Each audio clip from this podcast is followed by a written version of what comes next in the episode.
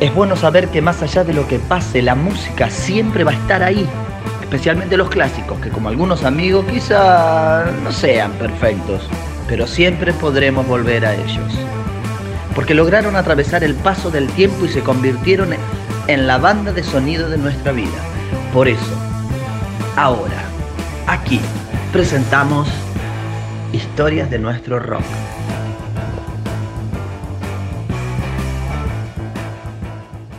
Buenas tardes, bienvenido, bienvenido a una nueva columna de historias de nuestro rock. Estamos estrenando separador, esto indica que empezamos oficialmente la temporada 2021. Hoy vas a escuchar una banda nueva, hoy vas a descubrir Flores en Versalles. Flores en Versalles es el proyecto musical de Marcelo Filippo y Antonio Viravente.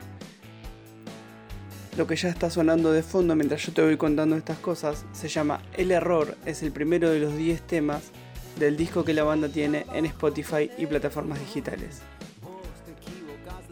Si es la primera vez que escuchas la columna, tenés que saber que estas no son reseñas de discos así nomás. No es un tipo que viene y te cuenta sobre un disco y te dice escucha este tema, escucha este otro. No, nada que ver. Acá recorremos los discos de la mano de los artistas y por eso lo tenemos al señor Marcelo Filippo acompañándonos hoy y él nos va a ir contando algunas curiosidades sobre la banda y sobre el disco. Vamos a escuchar un poco más de El Error, el tema que abre el disco de Flores en Versalles. Y pegado al tema, Marcelo nos va a contar de dónde salió el nombre de Flores en Versalles.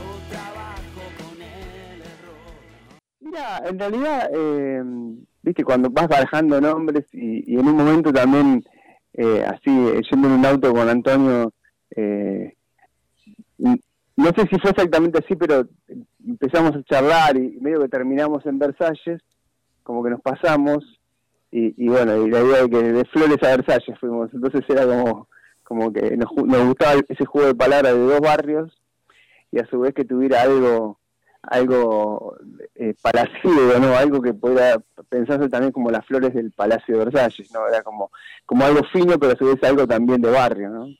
Seguimos escuchando el disco, dejamos atrás el error y pasamos a Chicos Perdidos. Y mientras escuches la canción, presta mucha atención, porque Marcelo nos va a contar cómo escribió este tema. Nos encontramos así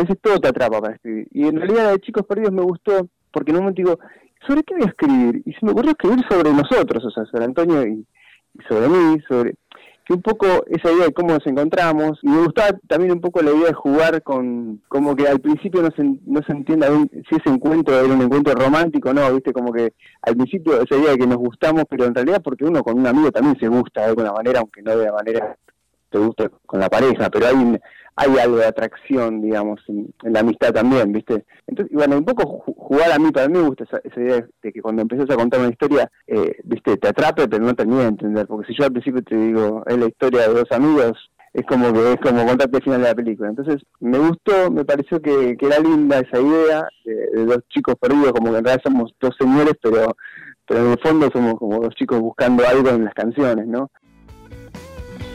salir a caminar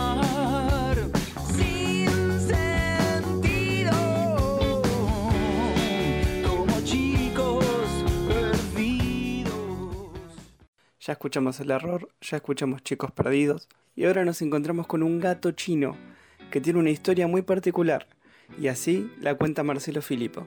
Mi gato chino es como una, yo diría que es como la primera canción de Flores en Versalles, un poco fundacional, no, no porque estás, sino que el otro todavía no, tenía un proyecto, el otro eran canciones así, eh, canciones simplemente, pero esta como que un poco nos juntamos con Antonio y yo tenía algunos textos y, y empezamos también a escribir sobre eso.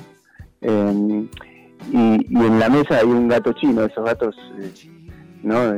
Dorados que, mueven el brazo. Entonces, eh, medio que jugamos con un par de frases. Una que es que Antonio llama siempre a, a teléfonos fijos. Y yo le digo, pero ¿por qué llamas teléfonos fijos? Ya nadie lo usa. Me dice, no, porque me gusta saber dónde está la otra persona. Entonces, jugamos con esa idea, me gusta saber dónde estás. Eh, y bueno, con vos todo lo demás, un poco ahí como un juego medio más erótico. Y, y el gato chino, bueno, estaba ahí arriba y como nos inspiramos en eso, ¿no? En, el tema de los teléfonos, de la telefonía, ¿no? De, de que uno se acuerda también de los teléfonos de, no sé, de viejos amigos, alguna novia, ¿no?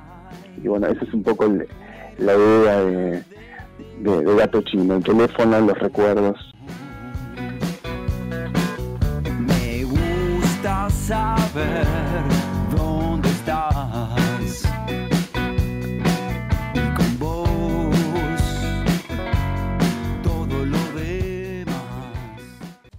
nos estamos acercando al final, pero como es la costumbre, tengo reservado lo mejor para que lo escuches ahora. Este disco tiene una canción compuesta por Antonio Viravent, Marcelo Filipo y Morris. Se llama La balsa hace un día y ya la estás escuchando. ¿De qué sirve lamentarse si el pasado es imborrable? Inabarcable presente es. Todos queremos encontrar un lugar donde parar y poder descansar, pero la tierra no para de girar. Así pasaba La balsa hace un día, anteúltima canción que vamos a escuchar en esta columna, que repasa el primer disco de Flores en Versalles. Pero por supuesto no te voy a dejar sin conocer la historia, en realidad el que te la va a contar es el señor Marcelo Filipo. Así se escribió La balsa hace un día. Mira, la verdad es que eh, para mí fue como algo, ¿no?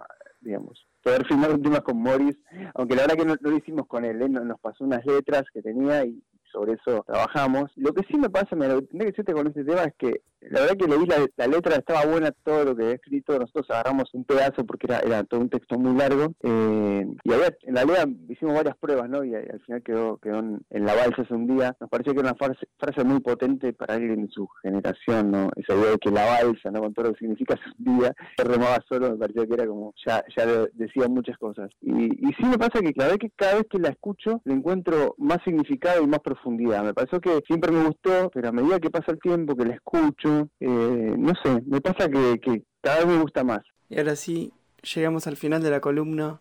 Vamos a escuchar el último tema del disco de Flores en Versalles. Y también vamos a escuchar, por supuesto, la última historia. Así que yo me despido ahora, hasta dentro de 15 días, cuando estaremos conociendo nuevas músicas, nuevos discos y nuevas historias detrás de las canciones. Los dejo en compañía del señor Marcelo Filippo que les va a contar la historia de Lituania. Pegada a la historia va a sonar la canción. Nos reencontramos en 15 días. Chau.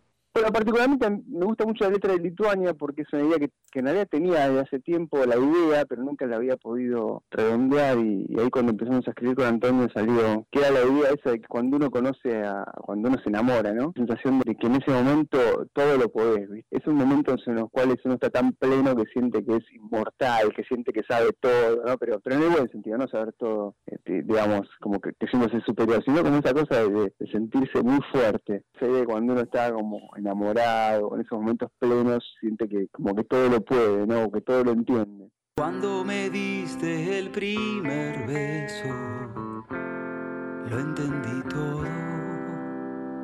Cuando me diste el primer beso, lo entendí todo. La ley de la gravedad,